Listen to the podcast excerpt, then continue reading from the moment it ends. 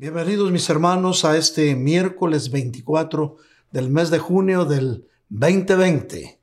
Una vez más, mis queridos hermanos, les agradecemos por darnos el privilegio de poder llegar hasta la intimidad de su amable hogar y hasta ahí poder llevar esta palabra que esperamos llegue a lo más profundo de su corazón.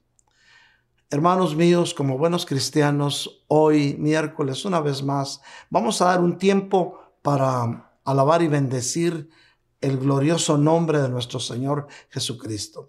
El Señor quiere preparar tu tierra para que pueda recibir la palabra y dar fruto a su tiempo. Adelante, alabanza. Aleluya, vamos a alabar al Señor. Vamos a decirle.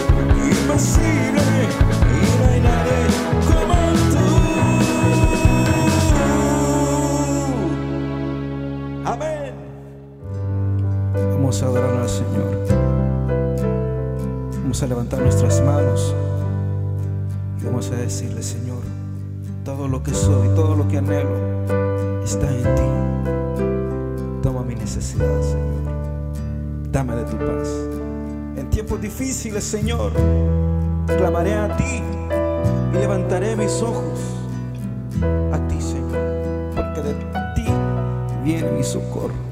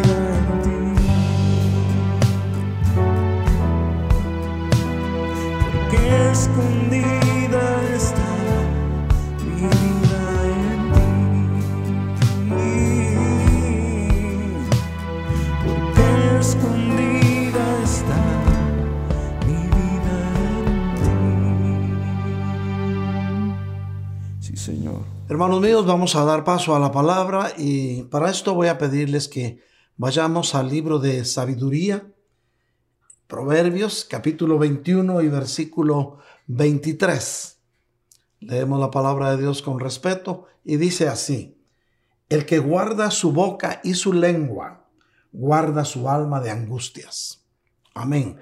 Padre Santo, gracias te damos una vez más porque nos permites compartir esta palabra con tus hijos, Señor, que esta noche han tenido a bien reunirse en el seno de su hogar para poder recibir así eh, las instrucciones que tú tienes en este tiempo que tú permitiste que estemos viviendo.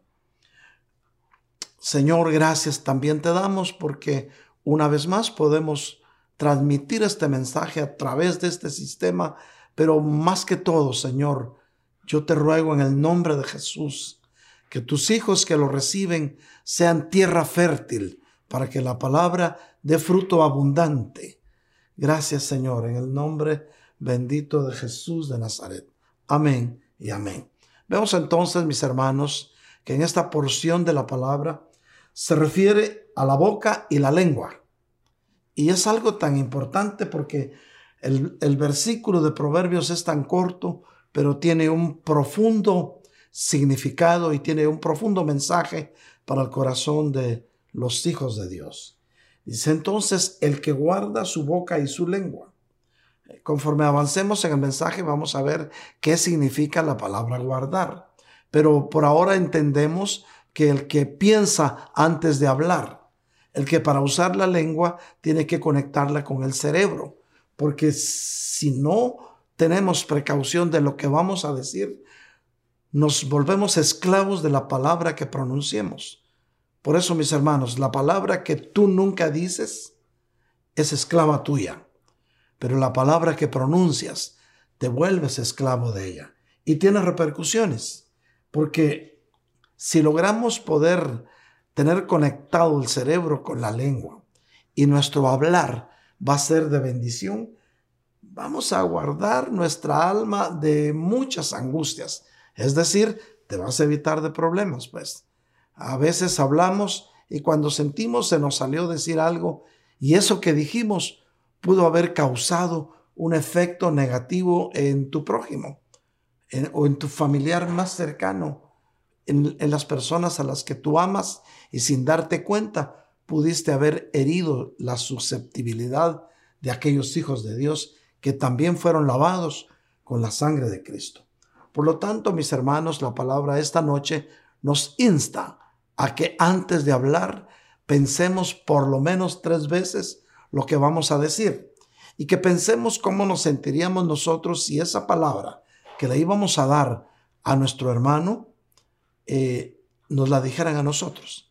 Yo creo que eso va a ser el mejor parámetro para que podamos entender qué efecto puede causar una palabra. Por más que creamos que es inocente, por más que creas que la palabra que vas a decir a ti te va a alegrar decirla, Tienes que ponerte en el plano y en el caso de tu hermano que la está recibiendo. Mira si no va a herir alguno de sus sentimientos. Por eso, si guardamos nosotros nuestra boca y nuestra lengua, nos vamos a evitar de muchas angustias y de muchos problemas, porque Dios siempre ha querido que nosotros seamos prosperados. Por eso dice la palabra de Dios en tercera de Juan 1.2, amado, ruego que seas prosperado en todo, así como prospera tu alma, y que tengas buena salud. O sea que si nosotros logramos prosperar a nivel sentimientos, emociones, intelecto y voluntad, vamos a, a prosperar en todo sentido y nuestra salud va a estar bien. Y aquí podemos entender por qué las angustias, por qué, por qué las, el estrés que manejas puede causarte que estés receptible a virus o enfermedades. Cuando tú te asustas, cuando estás estresado, cuando estás angustiado, entonces tu organismo genera adrenalina. La adrenalina, una de las cosas que hace es bajar tu sistema inmunológico. Dice adrenalina, nervios, pues sí, pero el que está sufriendo es tu sistema eh, inmunológico. Y con un sistema inmunológico bajo va a ser más difícil poder resistir los ataques de virus o de bacterias, como cualquiera de las dos que vengan, si nuestra alma reposa en paz.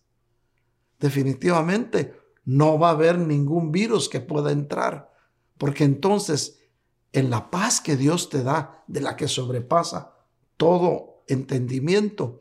En medio de esa paz, tu alma está reposando y tu organismo está también eh, funcionando bien el sistema inmunológico, o sea, tus defensas.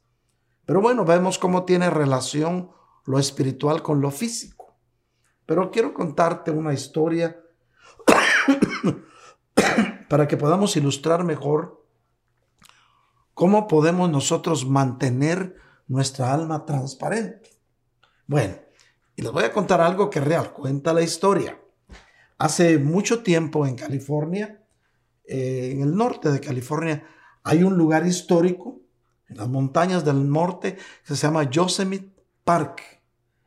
Es un lugar tan hermoso, mis hermanos, que cuando subes ahí ves caer unas enormes cascadas y a veces no te explicas cómo de un picacho, del picacho de un monte, está cayendo cantidad de agua. Y puedes decir, pero ¿quién está bombeando esa agua hasta arriba para que caiga? Y es una forma natural en la que esta, esta agua se desplaza desde lo alto de las montañas, cae como hermosas cascadas y corre un río bastante hermoso y transparente. Pero al caer forma un estanque maravilloso. Y esa agua que tú la ves transparente. Ahora, ¿de dónde salió el agua? Recordémonos que la materia no se crea ni se destruye, solamente se transforma. Entonces, en el tiempo en que cae nieve en los picachos altos del norte de California, se acumula cantidad de nieve que luego con, las temperaturas frías se convierte en hielo y dura ahí hasta que llega el, el verano. Claro, son enormes cantidades de hielo. Cuando llega el verano se comienza a derretir y conforme se va derritiendo van fluyendo las cascadas y empiezan a caer. Pero eso, eso es solamente para que tengas una idea de lo que te voy a hablar. Entonces, cuenta la historia que existía un hombre, ya entrado en años, que cuidaba de aquel estanque que estaba al pie de una cascada. Y era un hermoso estanque eh, que las aguas se veían transparentes. Y el agua se deslizaba, mis queridos hermanos, desde lo más alto de la montaña y renovaba constantemente el agua del estanque. Estaba cayendo agua, el estanque se mantenía en su nivel y de ahí salía un río que descendía de las montañas y creo que al final iba a parar al mar o a otro río afluente. Pero este estanque, con los cuidados de aquel hombre, de aquel anciano, se mantenía limpio y el agua, mis hermanos, lucía maravillosamente transparente, que tú veías el agua y tenías deseos de tomar de esa agua porque se veía fresca, transparente y limpia. Mira qué hermoso. Claro, aquel anciano tenía cuidado de sacar las hojas secas que caían en tiempo de, otoño, las ramas caídas de los árboles y demás malezas que podían ensuciar el estanque y el agua. Y eso hacía que, que el agua se mantuviera transparente, mis queridos hermanos. En lo alto de la montaña, un estanque transparente. Y de ahí fluía un río. Pero en ese estanque, aparte de, de lo hermoso del agua transparente, habían cisnes de colores, habían patos y aves que se deleitaba el turismo, porque es una zona turística, que llega a ese lugar de ver la variedad de aves, de pájaros, de colores hermosos, nadando o tomando agua de aquel estanque. Pero, y aún mis queridos hermanos, cuando tú te asomabas a ver ese estanque, sentías deseos de tirarte a nadar o de tomar agua, por lo limpio y por lo transparente que estaba. Pero hasta esto se mantuvo hasta un día cuando hubo un cambio de autoridades de ese lugar, de ese condado, y decidieron que para qué le iban a estar pagando un sueldo a aquel anciano hombre, si de todas formas ese estanque se podía limpiar de, manera natural. Y hicieron varias conjeturas y decidieron con un espíritu de, no sé si de ahorro o de tacañería, decidieron despedir a aquel hombre que por muchos años había mantenido la limpieza y la transparencia de aquellas aguas. El hombre fue despedido y se fue, no sabemos qué sentimiento hubo en el corazón de aquel hombre, porque cuando estás mucho tiempo embelleciendo un lugar por años, aprendes a amar ese lugar y quieres que ese lugar se mantenga siempre hermoso. Y dirás, ¿por qué me están hablando de eso? Bueno, pero las aguas, después de que aquel hombre fue despedido, las aguas dejaron de ser transparentes. El estanque limpio y transparente, lleno, estaba en ya no ni se veía tan limpio ni tan transparente porque estaba lleno de hojas secas, de ramas, de malezas y aquellos hermosos cisnes que embellecían ese lugar, aquellos patos, aquellas aves que se ponían alrededor del estanque a tomar del agua, se fueron a buscar un lugar más limpio. Pero lo cierto, mis queridos hermanos, es que la historia no nos relata si volvieron a contratar a aquel anciano hombre eh, para que tomara cuidado de ese lugar tan hermoso, tan maravilloso. Pero todo esto tiene, todo esto que te acabo de hablar, mi hermano, tiene una increíble similitud con tu alma. Cuando digo similitud, estoy diciendo que tiene un increíble parecido a tu alma. Ahora, ¿cómo puede ser tu alma? Se habla mucho, me duele en el alma. Te lo digo con la mano en el alma puesta. Pero vamos a ver, mi querido hermano, mi querida hermana, en tu alma vas construyendo a lo largo de tu vida los mejores sentimientos, las mejores ilusiones, aún las mejores emociones y hasta puedes construir los pensamientos que tienes para que esto cause que tengas una voluntad transparente. Pero, mis queridos hermanos, esto te va a dar fortaleza cuando construyes en tu alma para que cuando vengan las tormentas y las cosas se pongan difíciles, tú tengas la suficiente reserva emocional para mantenerte transparente. Aunque, aunque te digan que el mundo se está cayendo, tú tienes paz porque en tu alma reposa el poder maravilloso del Cristo de la gloria. Alguien puede decir amén.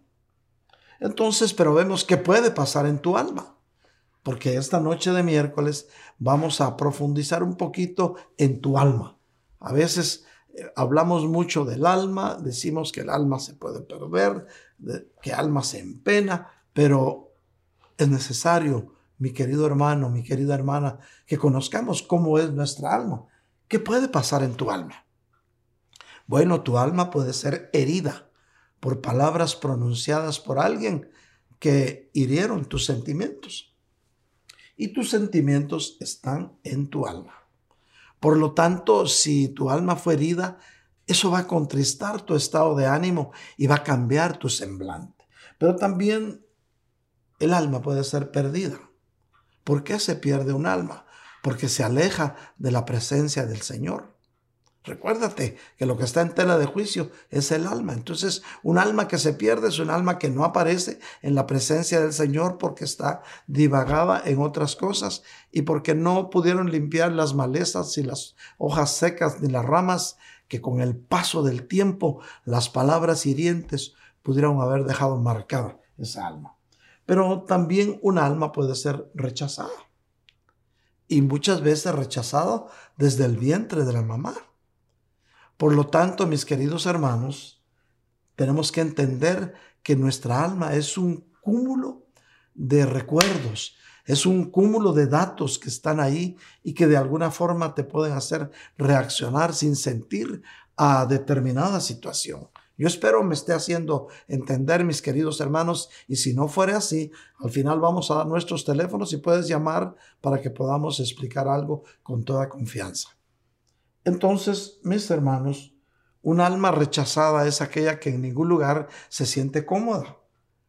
Es un alma rechazada es aquella que tantos desprecios le han hecho en la vida que siente que nadie lo quiere. Y no te has dado cuenta, hay personas que dicen, es que a mí nadie me entiende ni me quiere. Llego a un lugar y todos se van.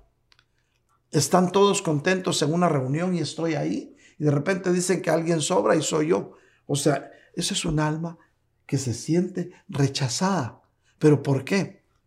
Porque fue herida, porque se había perdido de la presencia del Señor, porque tantas palabras hirientes o negativas recibió que dejaron huella en lo más profundo de esa alma. Pero también vemos, mis queridos hermanos, que un alma puede ser redimida. ¿Qué es un alma redimida? Es un alma que fue recuperada, pues, del lugar donde estaba. Hoy te dice el Señor, si te sientes rechazado, si te sientes herido, si sientes que de alguna forma te has perdido, dice el Señor, yo estoy aquí para redimirte. Mi Señor Jesús ya pagó el precio de tu redención en la cruz del Calvario. Por eso cuando te sientas triste, cuando te sientas deprimida o deprimido, mira hacia la cruz y te vas a dar cuenta. No te estoy diciendo que tengas una cruz que la pongas enfrente, sino que en tu mente Hazte la imagen de un Cristo pagando el precio por ti en una cruz del Calvario, pero ya no está en la cruz. Hoy está glorioso en la presencia del Padre, llevando todos los trofeos que confirió, que ya los estudiamos el domingo. Pero entonces, un alma redimida es aquella alma que fue rescatada, que sus heridas fueron sanadas, que los rechazos que había tenido hoy se convierten en bienvenidas, porque cuando le entregas tu vida a Cristo, Él siempre te va a dar la bienvenida. Él nunca te va a condenar. El mundo condena y el enemigo eh, acusa. Pero mi Señor Jesús, Él dijo, yo no vine a condenar a nadie, vine a recuperar lo perdido. Y si no date cuenta, le llevan a mi Señor Jesús, a nuestro Señor Jesucristo, un alma pecadora, que posiblemente eh, había sido humillada por mucho tiempo y quizá las, los eventos que vivió de niña la habían llevado a un camino que no era el correcto. Aquella mujer pecadora que le llevaron al Señor Jesucristo. ¿Cómo estaría el alma de esa mujer? Estaba angustiada, se había sentido herida, había sido rechazada, había bajado tanto su, su autoestima que creía que no valía nada. Y sobre todo eso los acusadores vienen y en lugar de, de llevar también al varón con que estaba pecando, como era hombre, lo defendieron y la llevaron solo a ella. Y le dijeron, mira, maestro, aquí te traemos esta mujer pecadora. ¿Qué crees que hizo mi Señor Jesús? ¿La condenó? Le dijo, eres una pecadora, te vas al infierno. No, mi Señor Jesús no vino a condenar, vino a recuperar lo perdido. Él sabía que esa alma había estado herida, había estado perdida, había sido rechazada, pero era el tiempo de su redención. Por eso mi Señor Jesús, en lugar, vio a todos que estaban acusándola. Tal vez alguna vez te has sentido acusada o acusado por alguien y te das cuenta que no es nada cómodo, mucho menos que constantemente te estén acusando y te digan, hiciste mal, esto no está bien, esto lo hiciste mal, de tal manera que las heridas van haciendo huella en tu alma. Pero aquella mujer se tiró al suelo en una forma de humillación. Mi Señor Jesús se inclinó y escribió algo en, en el polvo de la tierra. ¿Qué escribió? Solo lo sabe el Señor. Y cuando Él se levantó, ya no había ninguno. Y le dice, mujer, ¿dónde están los que te acusan? Si ya se fueron, pero ¿por qué se fueron? porque el Señor les dijo, Él no les dijo que no le tiraran piedras.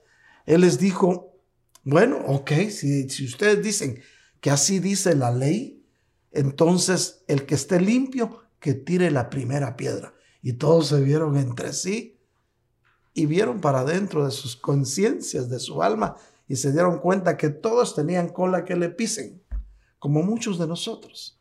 Por eso no podemos acusar a nadie tenemos que estar limpios. Y cuando estamos limpios, en lugar de acusar, recuperamos lo que pueda estar perdido. Nadie nos puso por jueces en esta tierra. Somos consiervos, herederos de la patria celestial, y juntos tenemos que caminar para darnos la mano. Si tu hermano, si tu hermana tropieza y tú estás cerca, tú puedes levantarlo. Tú puedes darle la palabra de esperanza. No le eches más leña al fuego. Aquellos hombres judíos que posiblemente eran doctores de la ley o eran fariseos o escribas de algunas de las sectas o religiones a las cuales nuestro Señor Jesucristo se enfrentó en su vida pública terrenal. Pero aquellos mismos solamente bastó que el Señor le dijo, el que esté limpio, que tire la primera piedra. Se quedaron viendo y se fueron. Por eso aquella mujer seguía llorando ahí postrada en tierra en una actitud de humillación. Y el Señor Jesús nuevamente le dice, ¿dónde están los que te acusan, mujer? Se han ido. Pero entonces, ¿sabes qué le dijo? Levántate, vete y no sigas pecando. Y eso nos puede decir el Señor hoy si te has sentido herido, si te has sentido herida, si te has sentido perdida en la vida, si te has sentido rechazado, hoy el Señor te dice, levántate y no peques más. Ni yo te acuso, le dijo el Señor.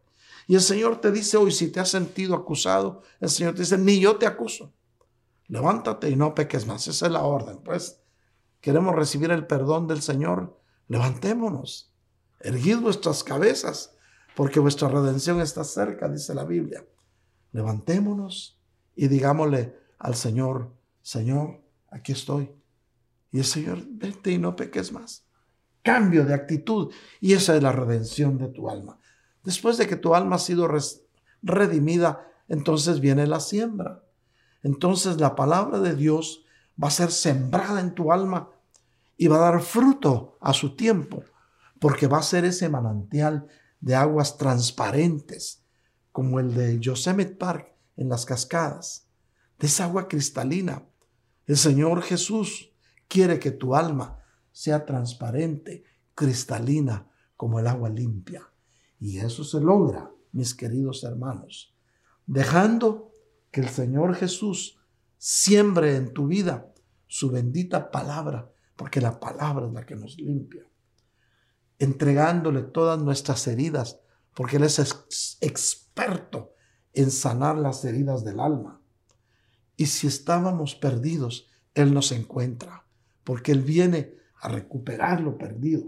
Y entonces empieza la siembra de la palabra y tu tierra será sanada.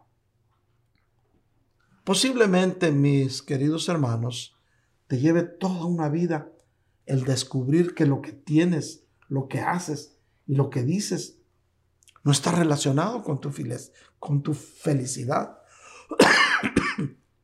Muchas veces podemos decir, tengo mucho. Y tengo esto y tengo el otro pero ¿eres feliz? Y quizá solo digas, no lo sé, o puedas decir, eh, no estoy seguro o no estoy segura. ¿Por qué? Porque es la salud de tu alma lo que se refleja en tu forma de vivir. Por lo tanto, no son las cosas materiales. Claro, las cosas materiales te pueden dar satisfactores, te pueden dar satisfacciones materiales pero el alma necesita esa paz que sobrepasa todo entendimiento, que solamente el Señor te la puede dar. Recibe paz en el nombre poderoso de Jesús de Nazaret. Paz en tres medidas. Paz en tu cuerpo, paz en tu alma y paz en ti como espíritu. ¿Cuánto recibimos esa paz? El alma y tu cuerpo físico, oye bien, el alma y tu cuerpo físico es todo lo que tú como espíritu tienes aquí en la tierra. El alma es aquel estanque hermoso y de aguas transparentes. Y tú eres el anciano que lo cuida. Ah, ¿qué hacía aquel anciano en Yosemite? Sacar las ramas, sacar las hojas secas y las malezas para que el agua se mantuviera transparente. Las aguas cristalinas de tu alma se van a mantener transparentes, cuando saques de tu alma todo lo que no le agrada a Dios, cuando saques de tu alma los rencores, la falta de perdón, la incertidumbre, los miedos, las preocupaciones, cuando todo eso se lo pongas a los pies del Señor, porque Él mismo te dice, vengan a mí todos los que están cansados y trabajados, que yo los haré descansar. No te da gusto recibir esa palabra. El Señor quiere que tú reposes y descanses en Él. Alguien puede decir amén. Mis queridos hermanos, la Biblia dice en el Salmo 121 del 7 al 8. Lo tienes en tu pantalla. El Señor te protegerá de todo mal. ¿Cuánto lo recibimos? El Señor te, protegerá de todo mal. Él guardará tu alma. Repite conmigo donde estás. Él guardará tu alma. Ahora dilo en, en primera persona. Él guardará mi alma. El Señor quiere guardar tu alma. Está en la palabra, está escrito y lo que está escrito es cierto. Y luego mira lo que sigue diciendo en el versículo 8. El Señor guardará tu salida y tu entrada desde ahora y para siempre. Y es por eso, mis queridos hermanos, cuando oramos porque alguien se va, decimos, Señor, tu palabra dice que tus hijos somos benditos en nuestra salida y en nuestra entrada. Porque la palabra dice, el Señor guardará tu salida y tu entrada desde ahora y para siempre. En estos tiempos, mis hermanos, cuando está azotando esa pandemia, ese virus, que el Señor lo reprenda. En este tiempo, mis hermanos, necesitamos que el Señor guarde nuestra entrada y nuestra salida. Él guardará tu entrada y tu salida. Y no solo por un ratito ni mientras pasa la, pandemia, de ahora y para siempre. Si estás en el Señor, estás guardado. Alguien puede decir amén ahí donde está. Ahora, mi querido hermano, mi querida hermana, ¿por qué el Señor dice que Él guardará tu alma? Vamos a ver. Salmo 121, 7. ¿Qué significa la palabra guardar? Recuerdas que al principio dijimos que íbamos a hablar sobre la palabra guardar. Bueno, la palabra guardar, según el diccionario de la Real Academia Española, dice, guardar es cuidar, proteger, cercar alrededor, conservar y custodiar. Entonces quiero decirte que nuestro Señor, Él quiere cuidar tu alma, porque Él dice, yo soy el buen pastor y mis ovejas oyen mi voz. ¿Y por qué? ¿Qué es lo que mi Señor Jesús pastorea? Tu alma, nuestra alma. Por lo tanto, mi Señor Jesús quiere cuidar tu alma. ¿Para qué? Para que tu pie no tropiece con piedra. Hablando espiritualmente, para quitarte las tentaciones, pues es más fácil así. Pero además te quiere proteger, porque la palabra de Dios dice que el ángel de Jehová acampa alrededor de los que le temen y los guarda. Entonces, nuestro Señor te quiere proteger. Pero no solo eso, él quiere cercar alrededor de donde estás, así como en tu casa tú haces un cerco, una, un fence, pues, en inglés, para que no se te cuelen los venados a tu yarda. Pero el Señor quiere cercar a tu alrededor y por eso dice la Biblia que alrededor tuyo puede haber un vallado de ángeles guardándote. Un cerco, pues, ¿para qué? para que te conserves limpio y puro y las aguas de tu alma sean transparentes. Pero también custodiar. El Señor envía ángeles para que te guarden. Alguien puede decir amén. Dios es, es el eterno creador, es todopoderoso. Bueno, Él tiene ángeles que como un centinela están prestos y listos para custodiar y cuidar tu alma de, de los de, las adversidades que puedas encontrar a tu paso. Mi Señor tiene miríadas de ángeles a su servicio, los cuales Él envía para que te cuiden. Jesús dijo que nadie nos podrá arrebatar de su mano ni de las manos de su Padre. Y yo no sé si tú crees esa promesa. Esto significa si el Señor Jesús dijo que nadie nos podrá arrebatar de su mano poderosa, esto significa que es la seguridad y tu garantía que en Cristo estás seguro. Amén. Ahora, la pregunta es, ¿por qué Dios quiere guardar tu alma? Porque el alma del hombre está en peligro.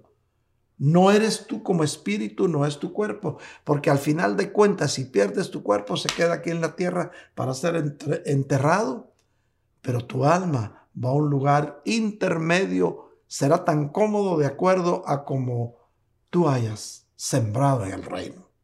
Cuando hablo de sembrar en el reino, no estoy hablando solo de cosas materiales, sino también de cómo, cómo haya sido tu entrega al Señor cuando estabas en la tierra.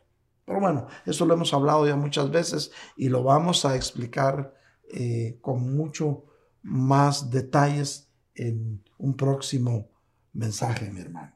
Entonces, Dios quiere guardar tu alma porque está en peligro.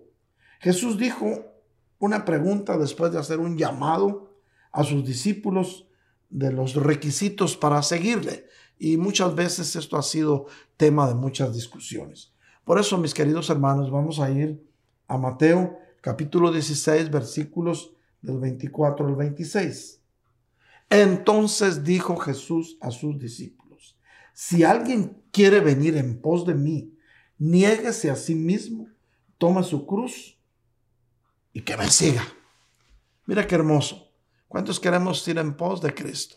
¿Cuántos queremos seguir sus pasos? Pues entonces lo primero es negarnos a nosotros mismos, es decir, renunciar a nuestros derechos de la tierra, pues.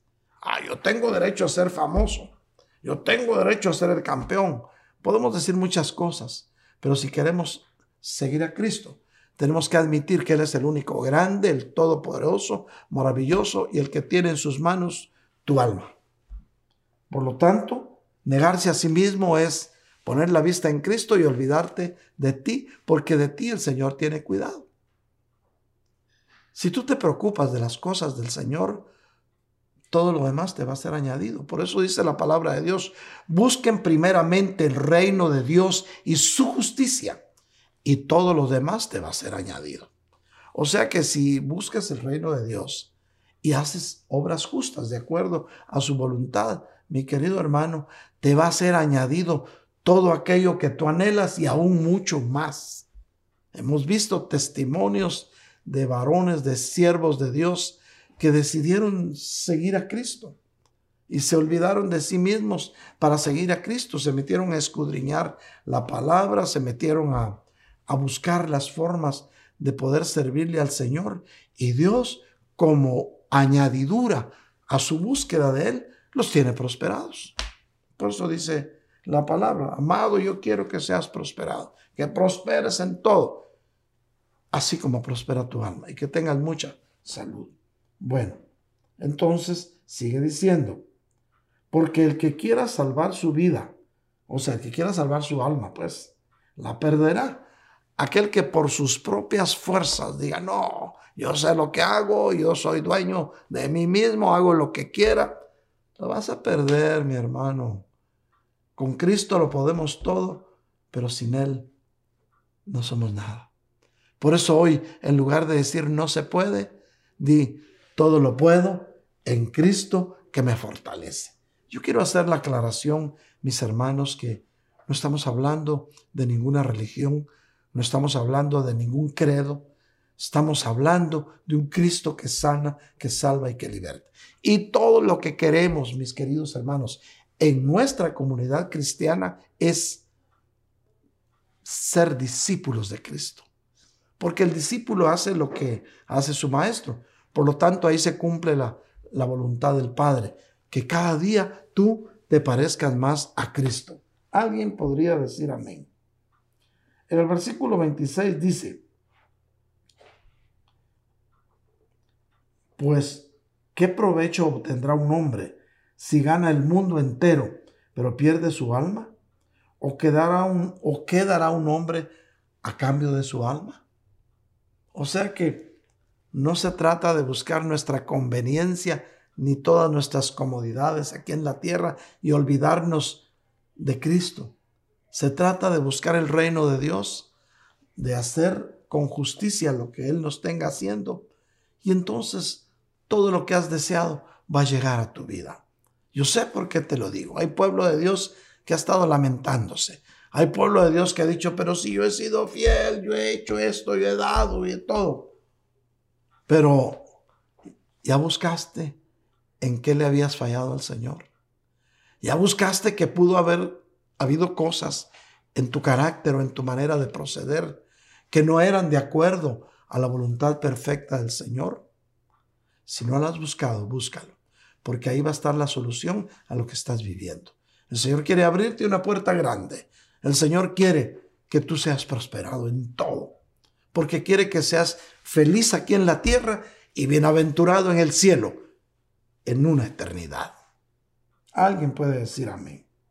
Entonces, ¿de qué nos sirve conquistar el mundo con riquezas si perdemos el alma? Si no, recuérdate de la historia de Rico y Lázaro. El Lázaro no tuvo nada todo su tiempo. ¿Por qué no tuvo nada? porque en lugar de pedirle a su Padre que está en los cielos, esperaba las migajas del rico. El rico lo tuvo todo, pero era hijo. Sin embargo, por disfrutar y por hacer más riquezas y por la ambición del dinero, la Biblia dice que el dinero es la causa de todos los males. Es claro, es útil, sirve, pero que eso no sea toda nuestra meta. Que nuestra meta sea buscar el reino de Dios y su justicia, mi hermano. Por eso el rico, al igual que Lázaro, murió aquí en la tierra, enterraron su cuerpo, pero su alma estaba en un lugar de tormentos, esperando el día de la resurrección. Recuérdate que el que es hijo no se pierde eternamente, pero sí pasa por momentos difíciles por no haber buscado en esta tierra lo que tenía que buscar, que es a Cristo. Amén. Ahora, ¿qué daría un hombre a cambio de su alma? Así termina el versículo 26. Antiguamente, en algunas religiones, eh, tenían algo que decían que tenían que pagar cierta cantidad para tener derecho a pecar, imagínate. Pero, ¿qué daría un hombre para ganar su alma? ¿Sabes qué darías? Tu voluntad, tu intelecto, tus emociones, tus sentimientos. Si eso se lo entregas a Cristo, vas a ser bienaventurado. Y bienaventurado quiero decir feliz dos veces. ¿Qué aprovechará el hombre si ganare todo el mundo y perdiere su alma? La palabra aprovecha aquí, en esta frase que acabamos de decir, la palabra aprovecha es muy importante. ¿Sabes qué quiere decir? El que aprovecha es el que se beneficia, el que se ayuda, el que, el que recibe lo útil o que va a, a conseguir lo que anhela. Entonces, ¿qué aprovechará el hombre si ganara todo el mundo? Va a estar buscando cómo ganar riquezas, pero se va a olvidar que tiene un alma que salvar. Ganar todo el mundo no nos ayuda en nada, sino al contrario, nos lleva a la perdición de nuestra alma. ¿Qué significa la palabra perder, pues? ¿Ok? La palabra perder es una palabra que se usa para decir que algo pudo haber sido y ya no es. Perder es tener algo en tus manos y que de repente se te esfume como un relámpago. Perder es algo que tenías y no lo encuentras. Perdí mi anillo y lo estás buscando por todos lados y no te has dado cuenta que lo tienes en el dedo.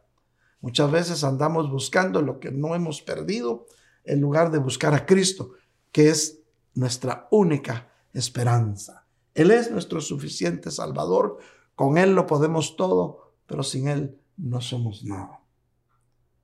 Entonces, la palabra perder habla también de sufrimiento o de padecer dolor o es decir, puede usarse para manifestar también destrucción del alma.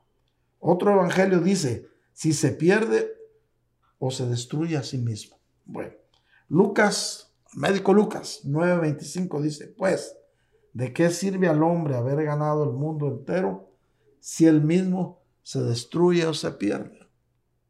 Hermanos, han habido testimonios de personas que han acumulado millones y en el final de sus días, cuando todavía estaban sobre la tierra, todos esos millones no les devuelven la vida.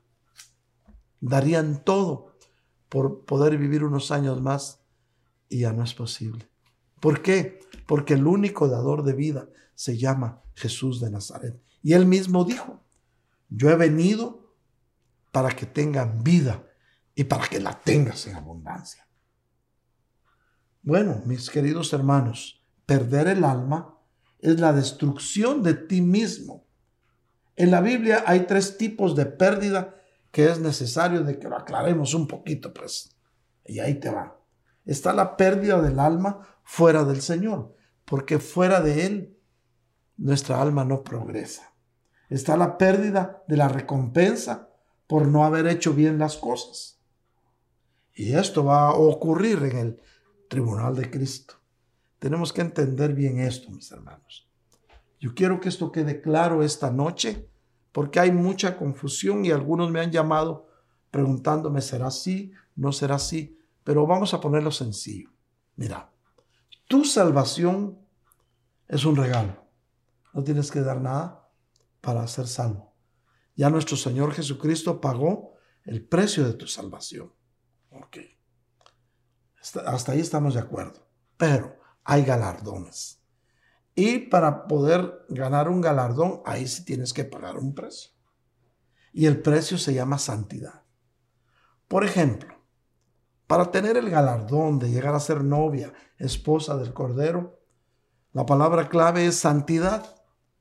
Si te apartas para el Señor y vives para Cristo, vas a dar la altura del varón perfecto. Y lo hemos dicho muchas veces y no me, no me, no me cansa decirlo otra vez. Porque el día que nosotros podamos decir, ya no vivo yo, sino Cristo vive en mí, entonces, mis queridos hermanos, vamos a, a poder decir, he corrido la carrera de la fe, he peleado la buena batalla, solo me queda la corona de justicia. Bueno, entonces la pérdida de la recompensa por no haber hecho bien las cosas. Hay galardones que son recompensas por, por haber llevado una vida de santidad. Vamos a ver lo que dice Primera de Corintios capítulo 3 versículos del 15 al 17. Si la obra de alguien es consumida por el fuego, sufrirá pérdida. Sin embargo, él será salvo, aunque así como a través del fuego. Ah, el fuego purifica como el oro. ¿No saben que ustedes son templo de Dios y que el Espíritu de Dios habita en ustedes?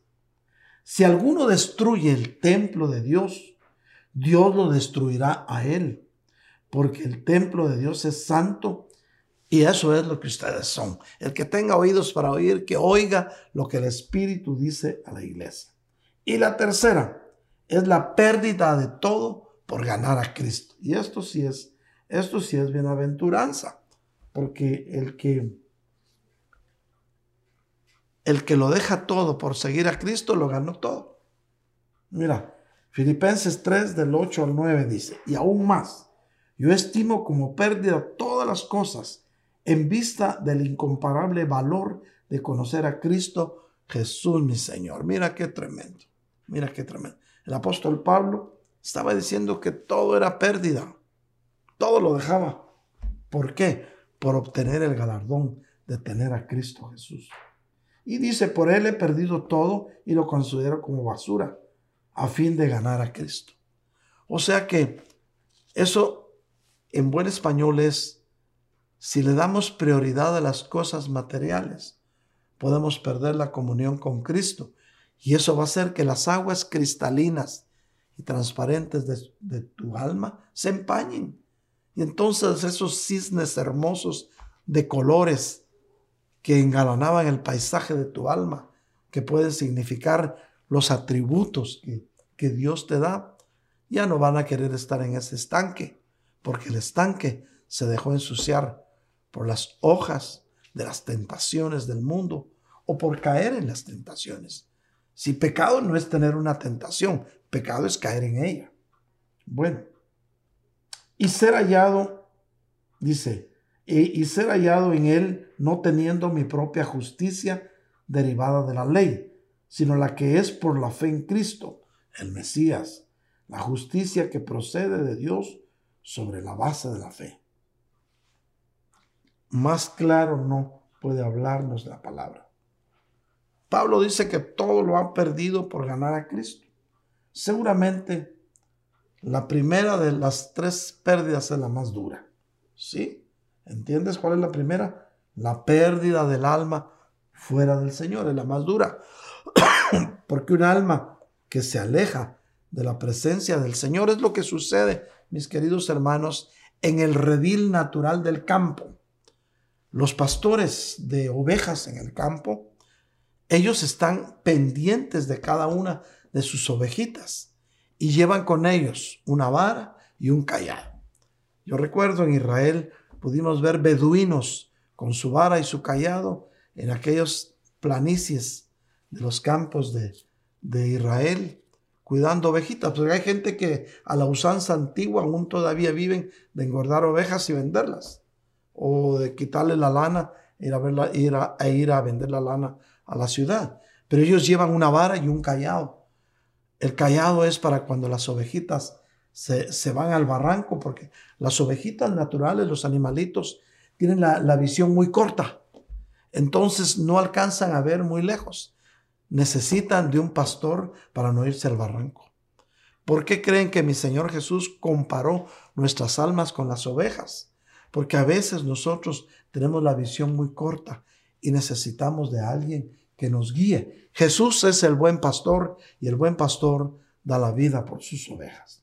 Entonces, mis queridos hermanos, tú puedes perder los bienes en una tragedia de la naturaleza, pero puedes perder la salud, que es peor todavía. Imagínate con una enfermedad terminal. Pero aún así es posible recuperarte. Con tanto medicamento se puede sobrevivir aún a, enfermedades terminales. Pero perder el alma es una pérdida eterna. Es una pérdida incapaz de recuperarla, mis hermanos. Proverbios 3:13. Bienaventurado el hombre que haya sabiduría y el hombre que adquiere entendimiento. ¿Por qué? Porque con la sabiduría y el entendimiento vas a llevar una vida de paz y un alma cristalina reposará sobre ese estanque en la cual se refleja la imagen de nuestro Señor Jesucristo. Y vamos a, leer unos versículos y ya con esta vamos terminando, mis hermanos, del libro de Proverbios.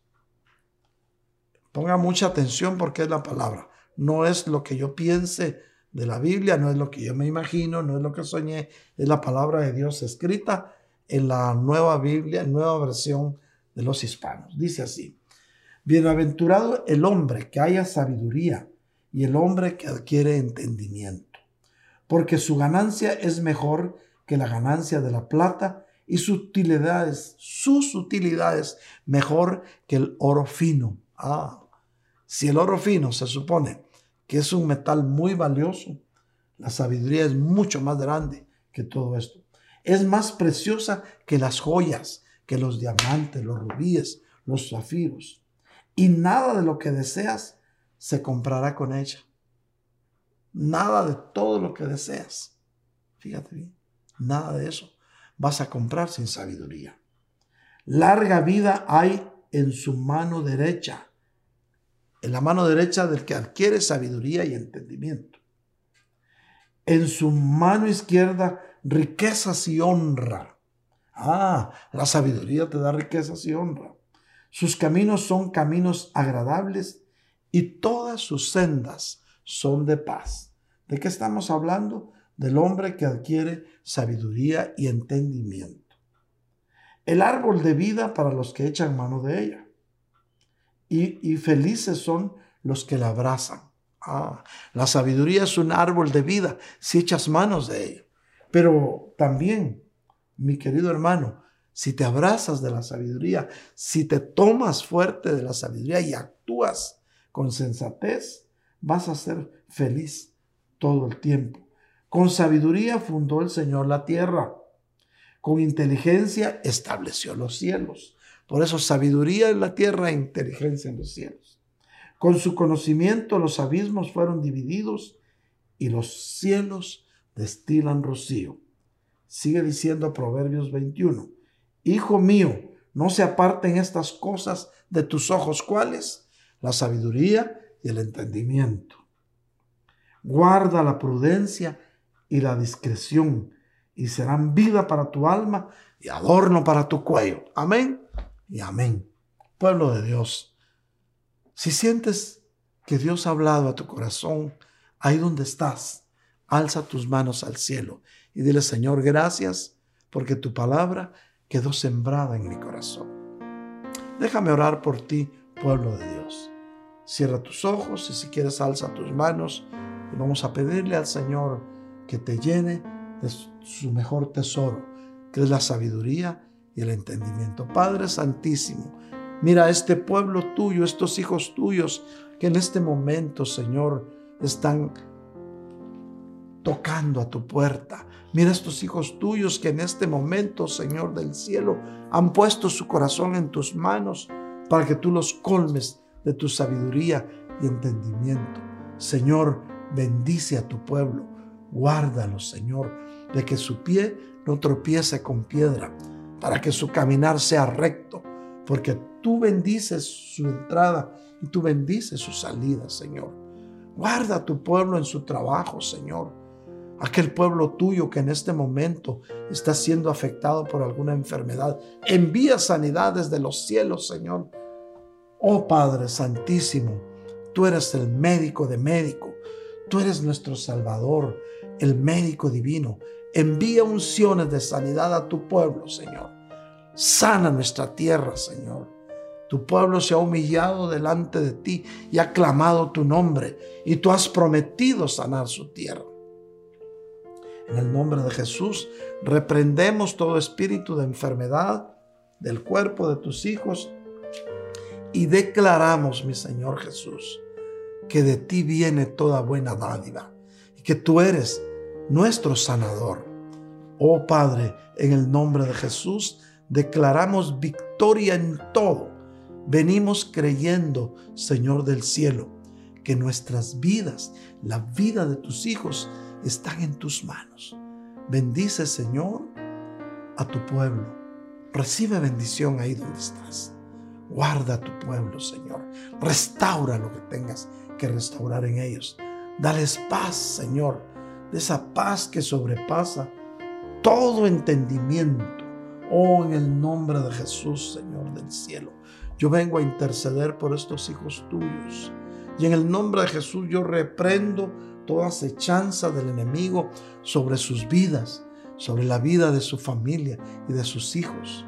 Y en lugar de ello, yo declaro, Señor, que tu paz reposa en cada alma. Padre Santísimo, sabemos que lo que es imposible para nosotros como seres humanos es posible para ti. Envía sanidad a tu pueblo, sana su tierra. Sanidad en tres medidas, en cuerpo, en alma y en espíritu. Gracias Padre, porque sabemos que tú escuchas nuestra oración y tu pueblo recibe de tu mano poderosa, Señor. Gracias Padre. Amén y amén. Asimismo, esta, esta noche, mis queridos hermanos, yo quiero pedirle a aquellos hijos de Dios que aún todavía no han hecho la, la decisión más importante de su vida, pero que han estado escuchando este mensaje. Quiero decirte que Cristo te ama y te ha amado siempre. ¿Quieres entregarle tu vida a Cristo esta noche? Esa será la decisión más importante que puedas tomar para tu vida. Si así lo deseas, repite conmigo esta oración. Padre Santísimo, esta noche de miércoles yo vengo delante de ti a pedirte perdón por mi vida pasada. Señor, yo me arrepiento de corazón de todos los desaciertos, errores y pecados que haya cometido, Señor. Perdóname, Padre. Yo me arrepiento de corazón. Yo reconozco que he pecado contra el cielo y contra ti. Pero esta noche, Señor, yo vengo a pedirte perdón yo vengo a pedirte, Señor, que me aceptes como uno de tus hijos. Yo creo con mi corazón y confieso con mi boca que mi Señor Jesús murió en la cruz del Calvario, derramando hasta la última gota de su preciosa sangre para pagar el precio de mi salvación, que resucitó al tercer día de entre los muertos y hoy está sentado a la diestra del Padre intercediendo por mí. Y también sé que pronto volverá. Señor, perdóname y acéptame como a uno de tus hijos. Amén y amén. Si hiciste esta oración, has tomado la decisión más importante de tu vida. De aquí en adelante ya no estarás solo, ya no estarás sola. Hoy tienes un hombro en el cual recostarte. Amén. Celebramos tu victoria celebramos tu salvación. Ven mis queridos hermanos, yo quiero recordarles que si alguno de los presentes, de los que están escuchando este mensaje, no importa si lo estás escuchando ahorita mismo o lo estás viendo a otra hora, porque esto va a quedar grabado y lo puedes ver en tu celular o en tu computadora, en tu tablet, las veces que sean después de hoy miércoles. Pero si alguien tiene una petición de oración y desea que estemos intercediendo por esa petición, por favor, escríbanos un texto a los teléfonos que están apareciendo o mándanos un mensaje de voz o llámanos con tu petición de oración y puedes estar seguros que vamos a estar orando al Padre para que desde los cielos te mande una respuesta. Y esto es bíblico. Dice la palabra de Dios que si nos ponemos de acuerdo dos o más aquí en la tierra, Él va a conceder las peticiones de su corazón desde los cielos. Así es que los teléfonos son 404-374-4888, 404-775-1204. Asimismo, mis hermanos, esta noche de miércoles yo quiero agradecer a nuestros queridos hermanos que han invertido en el reino de los cielos. Nuestra oración será para que el Padre se los multiplique. Vamos a estar orando ahorita y también por los que en este momento están ofrendando, están aportando o dando su diezmo. Esto es voluntario, mis hermanos, en el reino de los cielos. Ustedes pueden hacer su siembra a través del sistema. Ahí te aparece, ahí te aparece en tu pantalla. Y esto es a través de nuestra página, mis hermanos.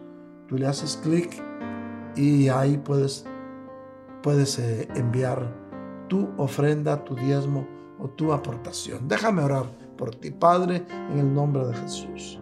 Yo te pido que a tus hijos que han sido obedientes a tu palabra y que están sembrando en tu reino, Señor, por favor, ábrele las ventanas de los cielos y derrama sobre ellos bendición sobreabundante. Reprende, Señor, al enemigo para que no le robe la bendición que tú les das. Oh Señor, esta noche te rogamos que en la casa de tus hijos nunca falte tu provisión ni el pan sobre su mesa. Gracias Padre, en el nombre bendito de Jesús de Nazaret. Amén y amén. Amén mis hermanos, queda la tarjetita de invitación para que nos sintonices el próximo domingo en nuestro servicio virtual de una y media en adelante. Y asimismo, mis hermanos, varones de Dios, hombres de valor, el día de mañana jueves, atento, a las 8 de la noche tenemos nuestra reunión virtual. Te vamos a estar enviando el, código de ingreso para que te conectes y podamos juntos compartir un tema al alma. Asimismo, las hermanas restauradas por la fe el día el día este viernes a las siete y media de la noche tendrán su reunión virtual. No te la pierdas porque se están poniendo cada vez mucho más interesantes los temas que están compartiendo las hermanas. Recuérdate, tenemos que trabajar en nuestra alma para que siga siendo ese estanque cristalino.